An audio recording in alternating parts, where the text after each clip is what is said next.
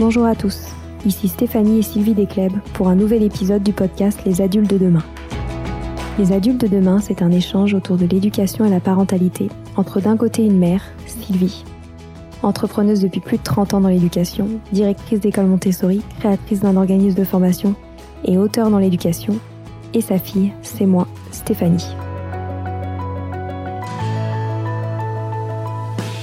Les semaines, nous invitons des experts, des personnalités remarquables ou de simples passionnés qui partagent avec nous la même envie d'offrir le meilleur aux enfants.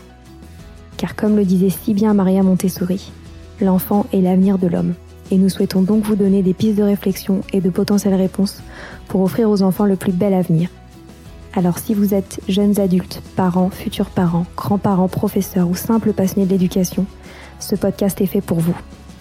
Pour suivre toute notre actualité ou échanger avec nous, n'oubliez pas de nous suivre sur notre compte Instagram Les Adultes de Demain ou sur notre blog lesadultesdedemain.com.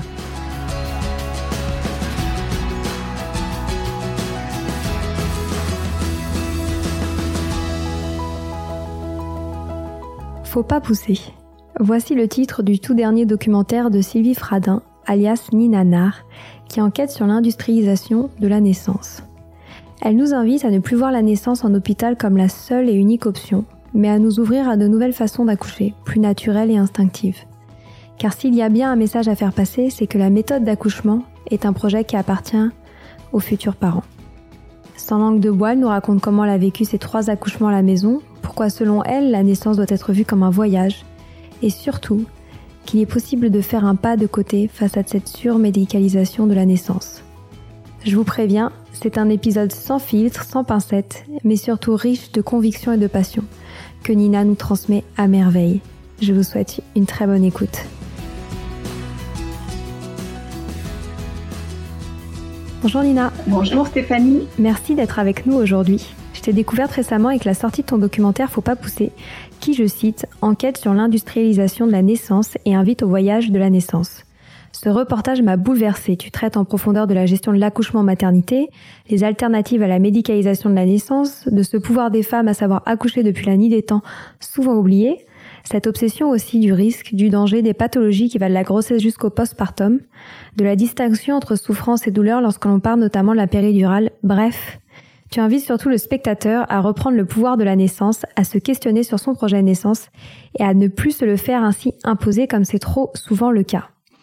Mais alors pourquoi est-ce que tu as décidé de réaliser ce documentaire Faut pas pousser alors cette envie, elle, elle date, elle a, elle a 11 ans. C'est-à-dire j'ai trois garçons qui ont 11 euh, ans, 9 ans et bientôt 8. Euh, et dès ma première grossesse en 2010, euh, alors d'abord j'avais des amis autour de moi qui avaient euh, donné naissance sans, enfin euh, à la maison, mais à l'époque ça, je trouvais ça un peu étrange. Mais à partir du moment où j'ai été enceinte, j'ai senti au fond de moi que c'était une évidence en fait que si cet enfant il était là au chaud, qui se développait, il allait trouver la sortie et que euh, c'était absurde qu'on me dise allez-y Madame Poussé, c'est ça qui, qui m'a vraiment sauté au nez. Je me suis dit mais enfin c'est quand même absurde. J'avais vu sous, enfant euh, très souvent des juments euh, mettre bas puisque mes grands-parents élevaient des chevaux. Euh, et, et je, me, je, me, suis dit une fois que j'ai été enceinte, mais enfin si elles, elles y arrivent, pourquoi j'y arriverais pas? C'est ridicule. Et, euh, et il y a eu un déclic un jour dans, dans une salle d'attente avant un des, des, multiples examens qu'on nous impose. Euh, je, je, je, parcours euh, la, la, liste, euh, la liste maternité. Hein. C'est la, la, la, liste où ils mettent euh, tout, tout ce qu'il faut mettre dans son sac maternité. Je, je regardais ce, ce, petit document et il y avait le nombre de culottes et le nombre de soutien-gorge. Je me suis dit c'est pas possible. Je vais bientôt avoir la responsabilité d'un petit être humain autre que moi et on me dit combien je dois mettre de slips dans ma valise. C'est vraiment pas du tout. Donc je me suis dit bah moi c'est bon quand quand je sentirai que que, que c'est le jour, j'irai j'irais me planquer au fond des, bois, là, à côté de chez moi, au pied d'un arbre, et puis, euh, et puis il saura trouver le chemin vers la sortie, voilà. Donc cette envie m'a pas quittée et euh, j'ai lu énormément. J'ai, j'ai, euh, il y a eu des, des, des hasards, des, e, des, des heureux hasards euh, de lecture, c'est-à-dire que je cherchais le, le livre de Joël Terrien Passage de vie et chez les éditions L'Instant Présent, je découvre en même temps Sans couche, c'est la liberté. Donc ça déjà ça a tilté. Je me suis dit elle est folle celle-ci. J'ai acheté un bouquin là-dessus et j'espère bien faire un jour un film sur l'hygiène naturelle infantile que j'ai pratiqué avec mes trois gars. Et puis je tombe aussi sur Le bébé est un mammifère. Et à nouveau euh, claque le titre. En fait euh, c'était ce que je ressentais moi avec mes histoires de chevaux là. Et donc je découvre ainsi Michel Audin euh, dont j'ai lu plusieurs bouquins. Et donc au fil de ma grossesse et de mes lectures il est devenu évident que je, je il n'était pas question pour moi de rentrer dans ce dans ce cinéma de d'hypermédicalisation et d'industrialisation et d'infantilisation. Ça ça ça m'horripilait au plus haut point ça ça vraiment j'étais déjà grande hein, j'avais j'avais 37 ans pour le premier. Euh, j'avais toujours été indépendante professionnellement et, et, et, je suis une tête de pioche et, donc là vraiment cette manière de nous prendre de haut quand on dit qu'on veut pas de péri de s'entendre dire oui on en reparlera le jour de l'accouchement tous ces trucs là je me suis dit mais allez vous faire voir je, je j'ai pas besoin de peut-être que j'en aurais besoin. Ça peut arriver bien sûr qu'on ait besoin de la médecine mais par défaut il n'y a pas de raison. Sinon l'humanité aurait été rayée de la surface de la terre. Et puis l'autre euh, l'autre chose c'était cette euh, cette envie de donc à, travers le film cette envie d'inviter au voyage. Moi je, ne savais pas ce qui m'attendait pour euh, pour mon premier. Par définition c'était le premier euh, j'avais pas rencontré la sage-femme de mes rêves, Elena, hein, puisqu'à l'époque elle était encore étudiante, donc je l'avais pas rencontrée. Et, euh, et je m'étais dit, avec, on s'était dit avec mon chéri, euh, euh soit je le sens et puis euh, je reste à la maison. Enfin voilà, on, on fait ça entre nous. soit j'ai l'impression que j'ai besoin d'une aide, que ce soit une anesthésie ou une aide technique médicale ou autre, et auquel cas ben, on ira à la maternité. Mais euh, j'avais d'autres possibilités de, solutions plus onéreuses et, et on n'avait pas trop de sous et je m'étais dit c'est ridicule de devoir dépenser 800 euh, euros pour accoucher aux chandelles. Soit je le fais toute seule, soit on va à la mater et puis c'est bon. Et euh, bah, le jour J, ma foi, il faisait beau, j'étais bien dans ma maison, j'ai fissuré la poche des os à 5 heures du matin et mon chéri m'a dit bah, je vais bosser, tu m'appelles si tu as besoin. et puis je suis restée comme ça chez moi à accueillir ce qui se passait en débranchant les téléphones, personne d'informé évidemment parce que euh, c'est toujours ça, ça me paraît tellement indécent de, de dire euh, j'avais eu cette situation-là avec une, quelqu'un de ma famille dont, dont la maman m'informait quasiment en temps réel de la dilatation du col et je me disais mais c'est abominable, faut qu'elle arrête. Elle, on a, j'ai l'impression qu'elle est en train de me dire attention, elle va jouir. Euh, il n'était pas question que qui que ce soit soit informé de la dilatation de mon col, même pas moi, parce que ça m'intéressait pas du tout. Je me disais, mon col se dilate, il fait ce qu'il a à faire, et j'ai pas besoin de savoir à combien il est. Enfin, bref, je me posais pas ces questions-là, quoi. Et donc, euh, bah, ma foi, le travail s'est fait euh, toute la journée tranquillement. Euh, J'accueillais les contractions en me disant, ah ouais, quand même, c'est balèze. Sans savoir que la suivante serait pire. Et donc sans aucune peur de rien du tout. Euh, et puis on a une amie, en fait ça j'évoque pas ça dans le film, mais une amie, euh, alors qu'elle était d'Angers ce jour-là, elle travaillait près de Nantes, hein, moi je suis près de Nantes. Et euh, à la fin de sa journée de travail, elle est comédienne et fait du théâtre forum. À la fin de sa journée, elle est venue à la maison à 17h30. Et puis moi, j'étais toute seule depuis des heures dans ma salle de bain, en fait, sur mon ballon, dans ma bulle complètement.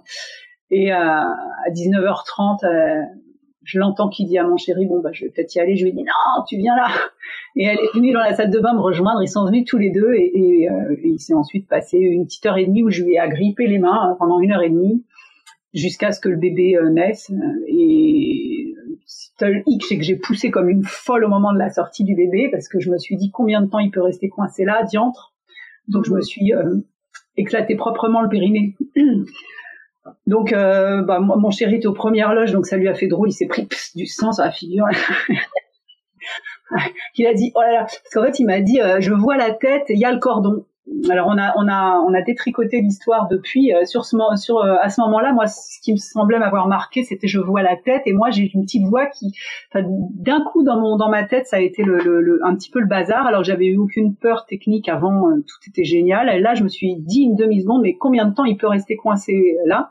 Et donc j'ai vraiment poussé contre nature. Donc la phase d'expulsion ça a été radical.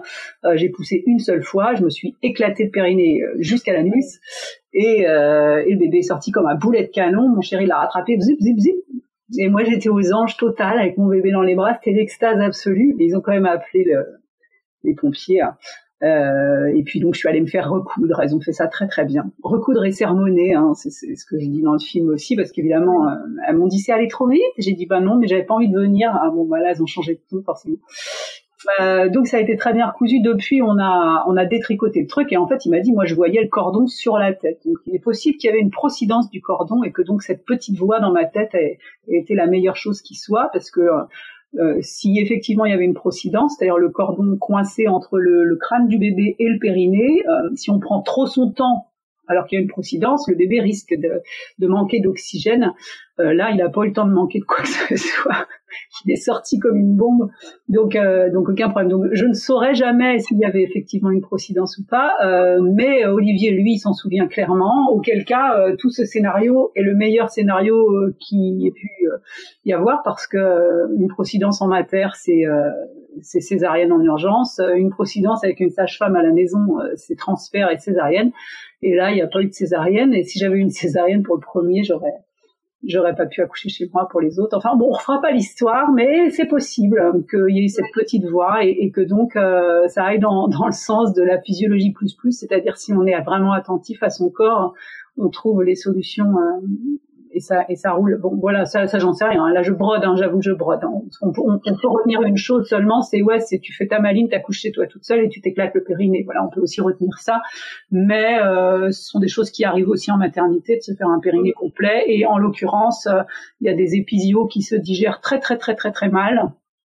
Tandis que moi, le lendemain, j'avais déjà plus mal et, et j'ai pas eu du tout de problème. Ça s'est hyper bien remis, la cicatrisation nickel. Et, donc, euh, donc voilà pour ce premier. Et donc ce voyage, euh, j'avais envie d'inviter les, femmes à, ce voyage-là. En fait, ce, ce truc incroyable, c'est le jour où tu sens que c'est pour aujourd'hui.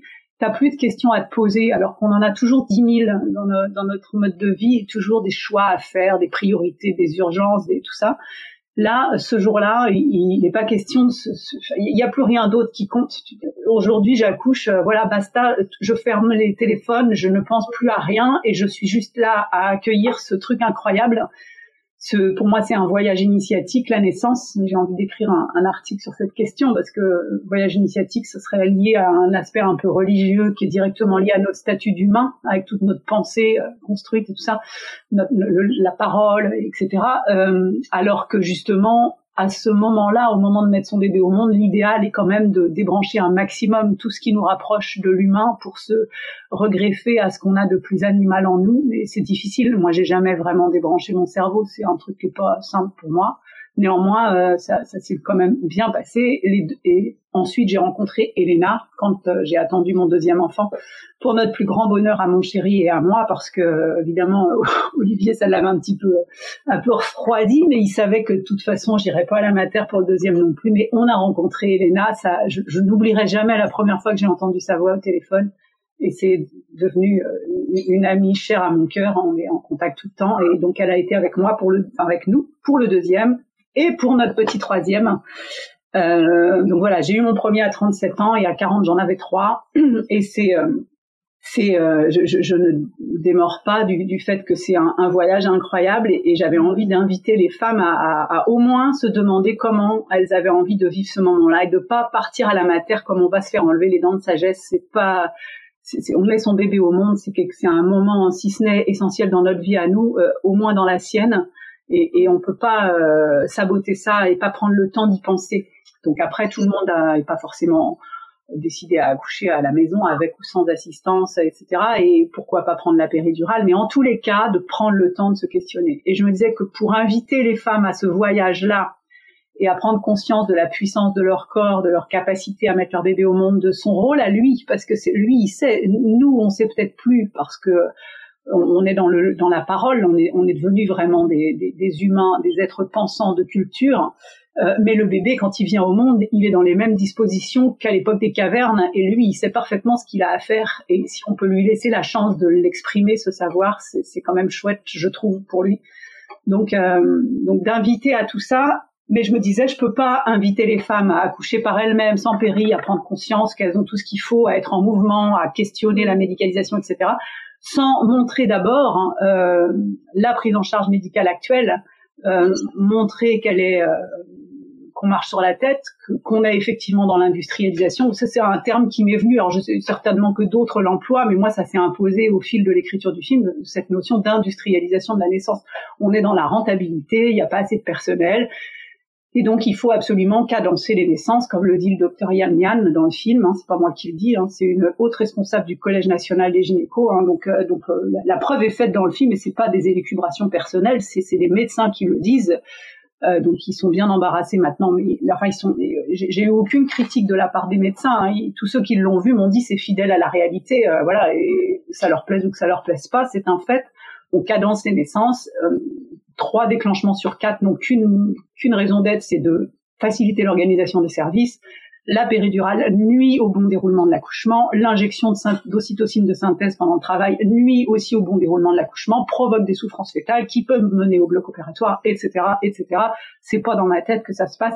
Et on a tout ce qu'il faut surtout, c'était surtout ça le message important aussi, c'est on a tout ce qu'il faut en nous dans 95% des des cas pour mettre notre bébé au monde sans aucune aide euh, médicale, évidemment, sinon on, serait plus là.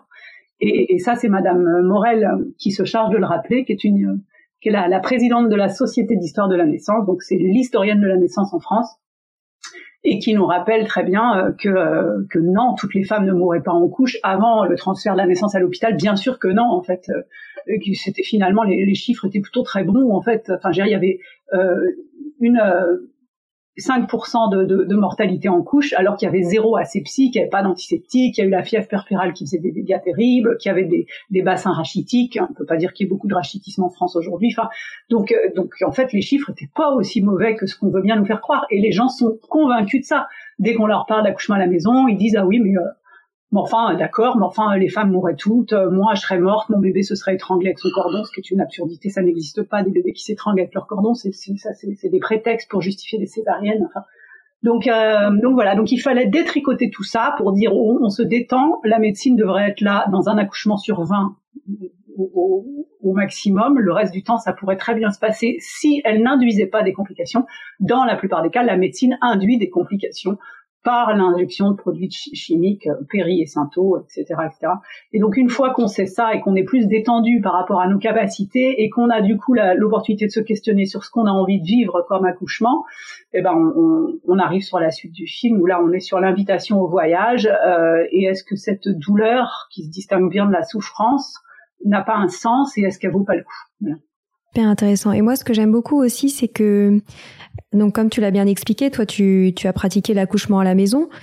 Mais ce que tu montres, c'est qu'il y a aussi d'autres options. Euh, par exemple, pour ceux euh, qui souhaitent euh, rester dans un cadre hospitalier, il y aurait d'autres options que péridurale, les, les, positions qu'on nous impose, etc. Est-ce que tu pourrais revenir aussi là-dessus, s'il te plaît?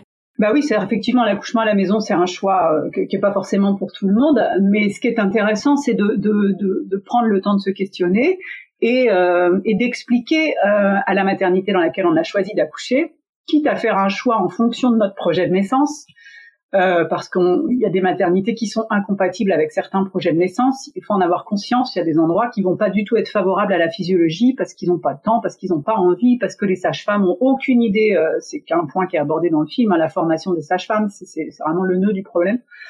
Euh, donc, on peut choisir sa maternité en fonction de son projet de naissance, et pas forcément seulement en fonction de la géographie et puis prendre le temps de le rédiger et puis de l'expliquer et puis de mettre le papa dans la dans la danse. C'est-à-dire que il est pas là seulement pour euh, euh, en fait il peut avoir un rôle actif quand on a décidé de, de ne pas prendre de péridurale quand on a décidé de refuser d'avoir une perf de synto parce que toutes ces choses là nuisent. Si on veut rester un maximum dans la physiologie tout en étant à la maternité euh, donc le papa peut avoir un rôle très actif de gardien du temple en fait, hein, de, veiller à ce que personne ne rentre et sorte comme dans un moulin, de laisser la maman dans sa bulle parce que euh, pour accueillir les contractions, il faut absolument débrancher le cerveau.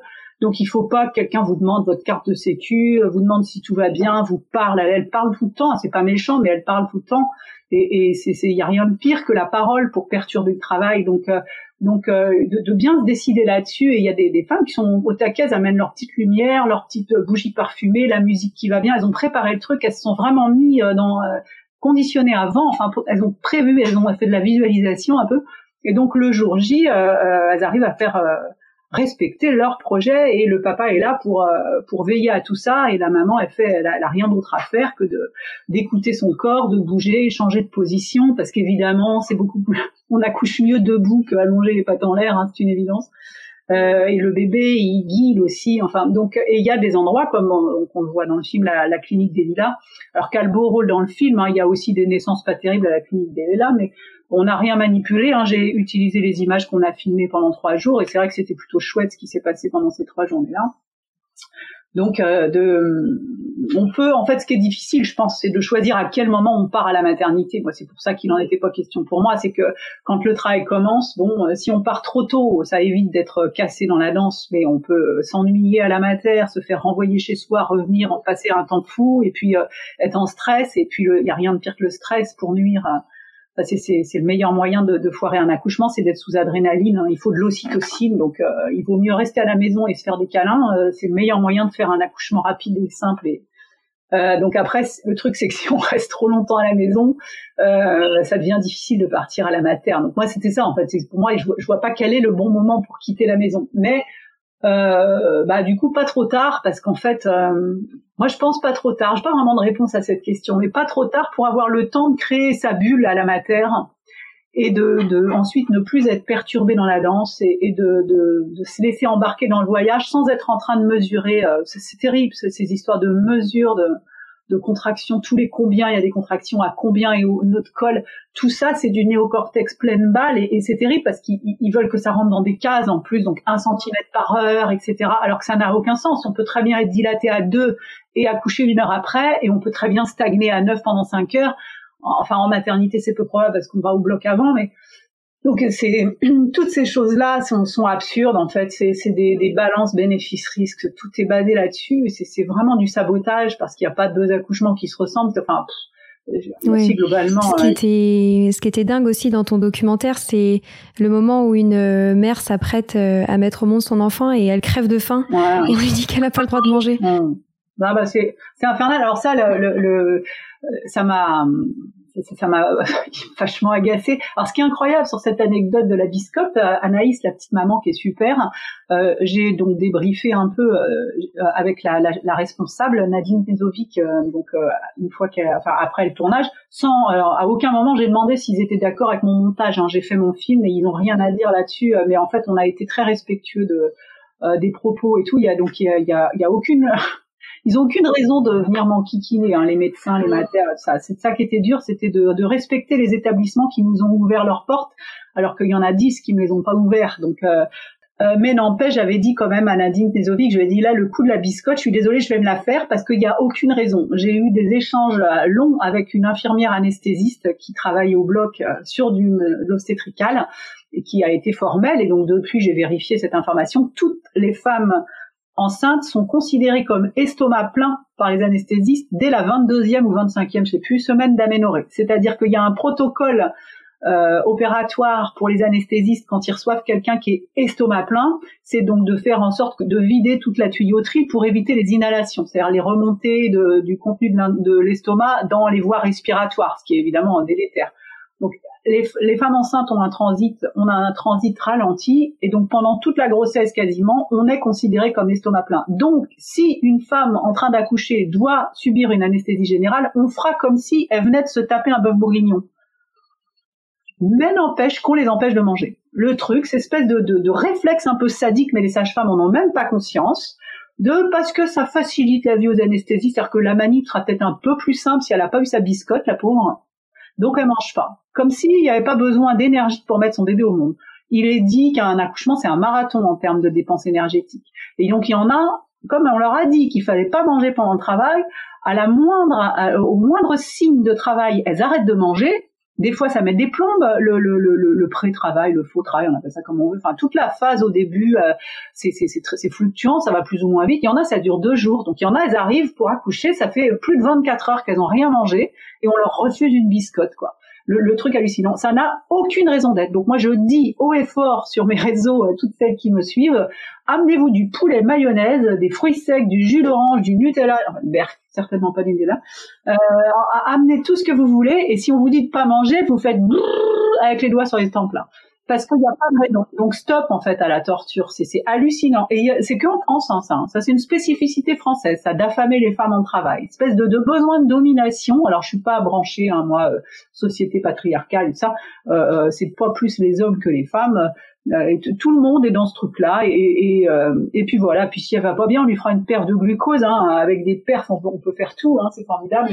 un tuyau dans l'urètre l'urètre pour les femmes, ça n'existe peut-être pas. Enfin bon, un tuyau pour vidanger la vessie, un tuyau pour injecter du synto, un tuyau pour injecter une péri, un tuyau pour injecter je ne sais pas quoi, puis un peu de glucose si nécessaire. Ça, ça devient du délire. Allonger les pattes en l'air sur le dos avec des tuyaux partout.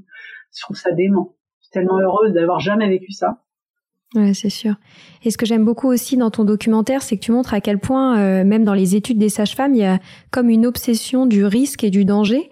Et moi, c'est ce que je ressens aussi beaucoup autour de moi et de ce qu'on entend par rapport aux grossesses, aux accouchements, c'est qu'on a l'impression que ça devient euh, un événement absolument terrifiant. Bah ouais, c'est bien triste en fait, parce que du coup, les femmes, elles sont, euh, euh, elles, sont là-dedans par principe. L'accouchement, c'est dangereux, douloureux, et il faut tout un staff. Et les sages-femmes, effectivement, leur leur formation ne comporte, pour ainsi dire, pas du tout d'approche physiologique de la naissance. Donc euh, la mécanique, c'est juste la mécanique eutéosique. Donc euh, c'est le déroulement classique d'une naissance euh, mais d'une femme allongée sur le dos. Le, cours de, de, euh, donc euh, de, de, mécanique obstétricale, c'est-à-dire comment sort le bébé quand tout se passe bien, le mannequin est sur le dos, quoi. C'est ce qui est absurde. Hein. Si on laisse une femme libre de ses mouvements, jamais elle se met sur le dos, les pieds dans des étriers, ça n'a pas de sens.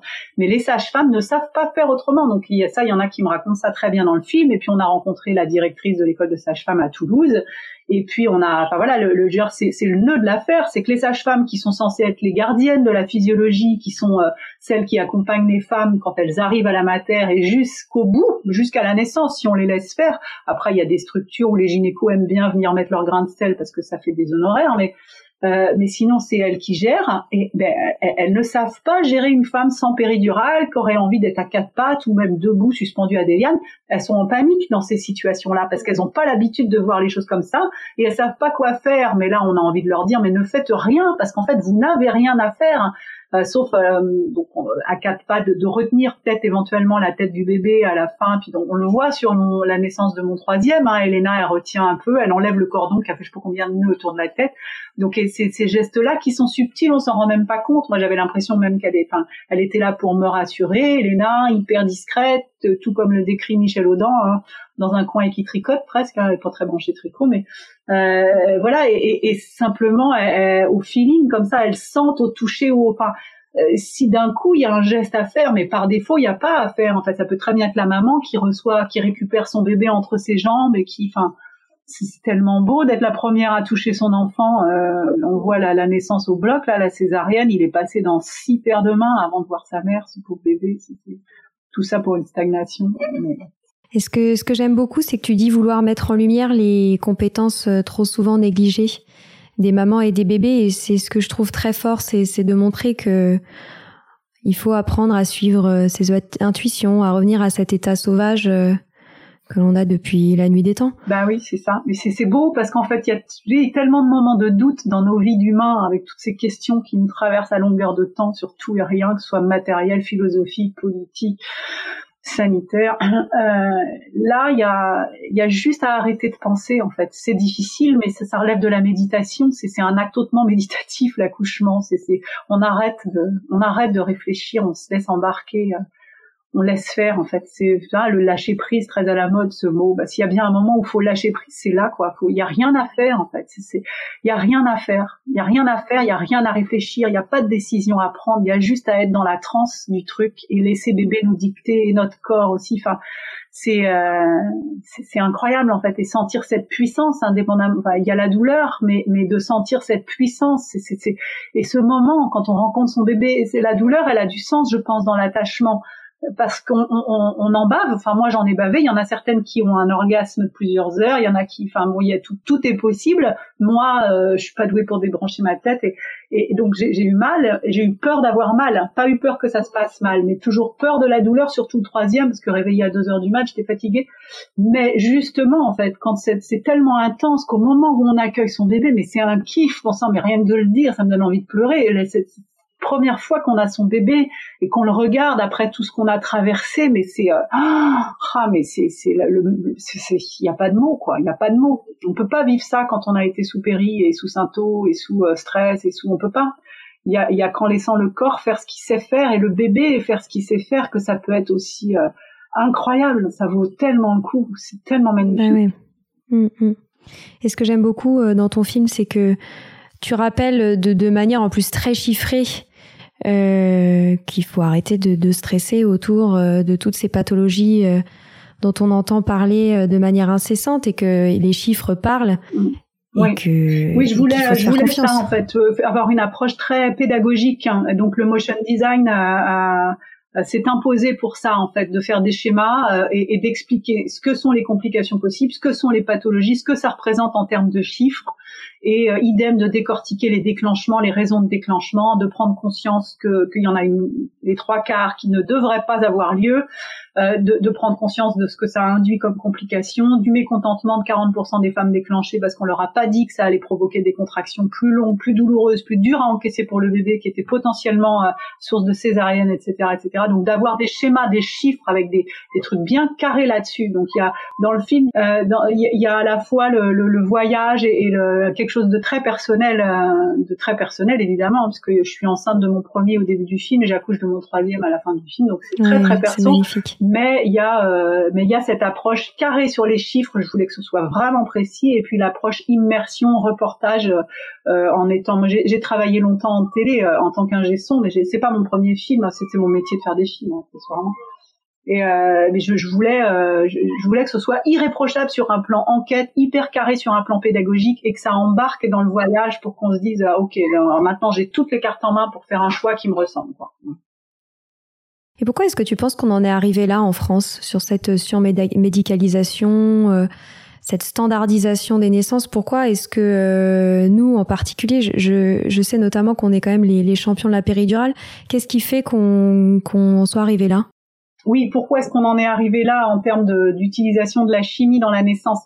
Euh, euh, je, pense que les, j'ai très peu abordé l'aspect financier parce que le film dure déjà 2h45. Euh, c'est pas évident de traiter de tout. L'aspect financier de la naissance euh, justifierait à lui tout seul un, un 26 minutes, je pense. Euh, donc j'ai laissé un peu ça de côté, d'autant qu'on m'aurait euh, on m'aurait peut-être aligné là-dessus et que j'avais envie justement d'avoir un film qui soit pas pas consensuel. Hein, je pense pas qu'on soit dans le consensus, mais euh, sur lequel les, les, les médecins puissent pas venir m'emmerder. Et là, en l'occurrence, ils ont rien à dire. Hein. C'est c'est tout ce qu'il y a de plus. Euh, enfin, c'est carré, c'est pas mes élucubrations, c'est des données factuelles. Euh, donc euh, voilà. Sur les sur le côté financier, ça devient une autre investigation hein, d'aller comprendre comment fonctionnent les cliniques privées, comment la place des, des lobbies pharmaceutiques là-dedans, etc. Mais Madame Morel le dit très bien dans le film. Elle dit la France a été très généreuse sur le remboursement de la péridurale. Donc on est effectivement un des pays qui en fait le plus. Euh, ça coûte rien. Hein. Si les femmes devaient payer la péridurale de leur poche, elles y regarderaient peut-être à deux fois. Hein. Euh, on ne sait pas. Hein. Euh, c'est que chez nous, c'est ça, c'est formidable. Tout est gratuit. La santé est gratuite. On peut faire à peu près n'importe quoi. Ça nous coûte pas un rond. si on payait tout ça de notre poche, ce serait certainement très différent. Voilà, mais ça, ça va forcément, ça, plaît moins dès que je parle là-dessus. Mais ben, je suis assez fan de cette idée de responsabilité quand même. Et tout est fait pour déresponsabiliser dans, dans, dans, notre système de santé. Voilà, donc on, on euh, aujourd'hui, on, on, stigmatise les gens qui, qui, qui veulent pas de qui veulent pas de vaccin, euh, on stigmatise pas ceux qui, qui, ont une hygiène de vie déplorable et qui, qui se retrouvent à avoir des soucis de santé. Voilà, c'est dommage en fait, c'est de se prendre en main pour faire quelque chose de qui a du sens sur notre santé et sur notre accouchement. Et, et si on n'avait pas autant euh, accueilli euh, sans broncher euh, cette hypermédicalisation, on n'en serait peut-être pas là aujourd'hui. On, on, on refera pas l'histoire, mais euh, si les femmes elles-mêmes disaient ok moi ça j'en veux pas, euh, je, je, veux que, que, mon bébé et mon corps fassent leur boulot euh, et voilà euh, le fonctionnement serait peut-être différent. Il y a, il y a vraiment on, on, nous a endormis allègrement en nous disant qu'on ne savait pas faire, qu'on n'était pas capable, qu'il nous fallait tout ça et puis du coup bah ça ça ronronne tranquillement comme ça. Le, 95% des femmes la, la, question se pose pas. On, je suis enceinte, bah je prends je m'inscris à la maternité et la péridurale bah oui pourquoi se passer de la péridurale?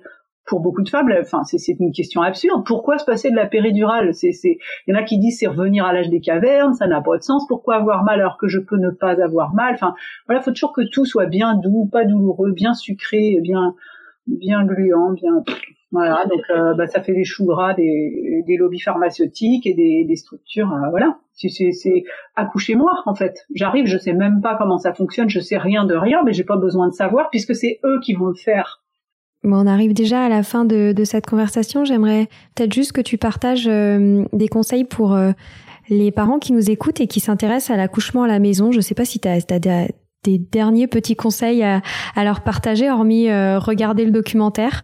toi, de ton expérience de, de, trois accouchements à la maison, voilà, est-ce que tu peux nous partager à ce sujet? Alors moi, je, je pense qu'il n'y a pas de problème à, à, accoucher à la maison. Si, on a des suivis de grossesse qui sont super bien aujourd'hui. Il faut pas non plus abuser des échographies. Hein. Il semblerait que ce soit pas tout à fait neutre hein, sur le bébé les échographies, donc on n'est pas obligé d'en faire 25.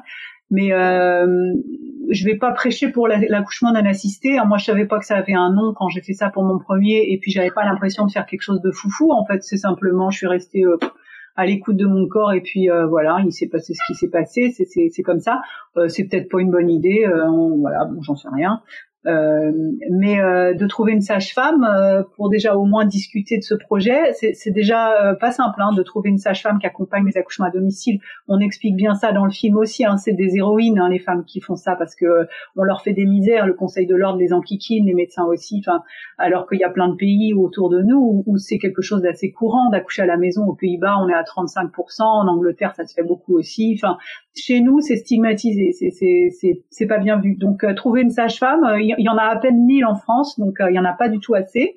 J'envisage de faire un film consacré à cette question précisément, euh, qui soit un, plaidoyer pour les sages-femmes à domicile et, euh, avec l'envie de, faire un peu bouger les lignes là-dessus. Donc voilà, je sais pas à quel moment je vais prendre le temps de le faire, mais j'ai envie parce qu'il y a plein de de femmes qui m'envoient, enfin je, je suis sur plein de groupes Facebook, Instagram, et puis je reçois plein de messages et de femmes, elles ont envie d'accoucher à la maison, elles veulent pas le faire seules, ce qui me semble être une bonne chose. Hein, c'est quand même, voilà, c'est bien avec une sage-femme, c'est le top.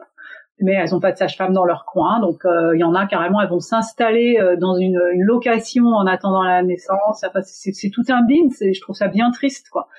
Il y avait les plateaux techniques aussi, certaines maternités en ont, mais c'est super rare euh, de plus en plus, même je crois. Enfin, j'espère que la tendance va s'inverser, c'est-à-dire qu'on peut euh, euh, être accompagné par une sage-femme libérale sur son plateau technique. C'est notre sage-femme, elle nous a suivis depuis le début, mais c'est collé à la maternité et ça, se fait en bonne entente avec la maternité. Donc ça n'est pas du domicile, hein, ils, ils aiment pas ça le domicile.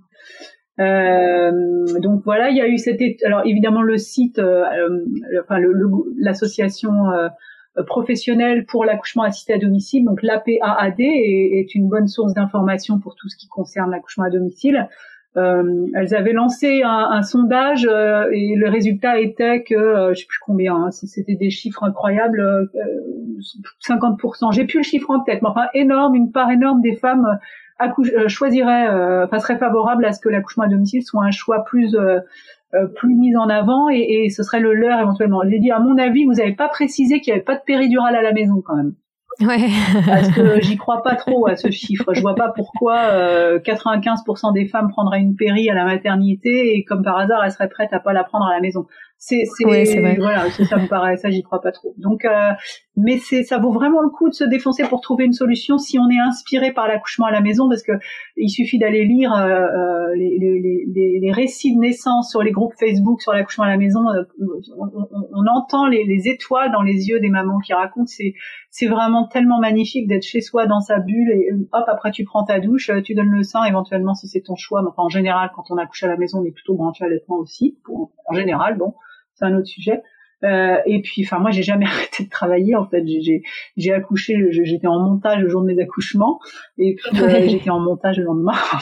mais bon, quand on est indépendant, la vie continue. Mais la vie continue. Voilà, il n'y a pas cette, euh, ouais, c'est trop bien. Après, il y en a qui aiment le séjour à la maternité parce que justement, il n'y a pas besoin de faire à manger, tout ça, on se repose. Mais euh, moi, j'ai connu ça pour mon premier, puisque j'ai dû aller me faire recoudre, ils m'ont gardé deux jours.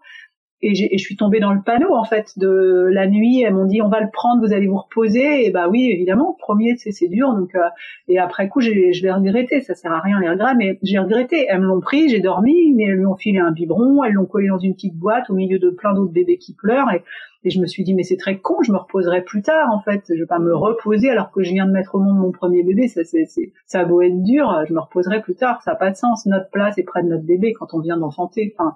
Euh, bah, évidemment, l'idéal, c'est d'avoir tout un village pour élever l'enfant et pour le prendre dans les bras et pour euh, mais le mettre dans une petite boîte en plexiglas et défiler un biberon alors qu'il a 24 heures, je trouve ça dommage. Donc à la maison, toutes ces questions-là, elles se posent pas, donc c'est euh, c'est super. Bon, moi, tout le monde a compris que j'étais pour l'accouchement à la maison, c'est ce que j'ai fait. Donc, euh, euh, mais, c'est tellement génial, c'est tellement un voyage incroyable. Et il n'y a pas de, il y a pas de risque majeur. Ça aussi, c'est décortiqué dans le film en fait. Hein. Il n'y a pas de situation qui part en cacahuète. Il y a quelques transferts, mais mais il n'y a pas de problème en fait. Hein. C'est vraiment pas le truc, euh, l'hémorragie de la délivrance. J'ai, il y a dix minutes du film au bas mot qui sont consacrés à l'hémorragie de la délivrance parce que celle-là, je voulais lui tordre le cou quoi c'est terrible cette histoire d'hémorragie. Euh, Israël Nizan ment effrontément quand il dit il y a 40 femmes par an qui meurent d'une hémorragie dans notre pays. C'est faux, absolument faux. Il y en a plus qui meurent d'une embolie amniotique. Donc, euh, faut arrêter de délire avec l'hémorragie. C'est toutes les femmes ont ça en tête qu'elles vont se vider de leur sang euh, sans préavis comme ça pas. Non, pas du tout, pas du tout. Il faut juste mettre son bébé au sein, être dans sa bulle et voilà. Enfin, comme dit Michel Audin, l'hémorragie, l'idéal c'est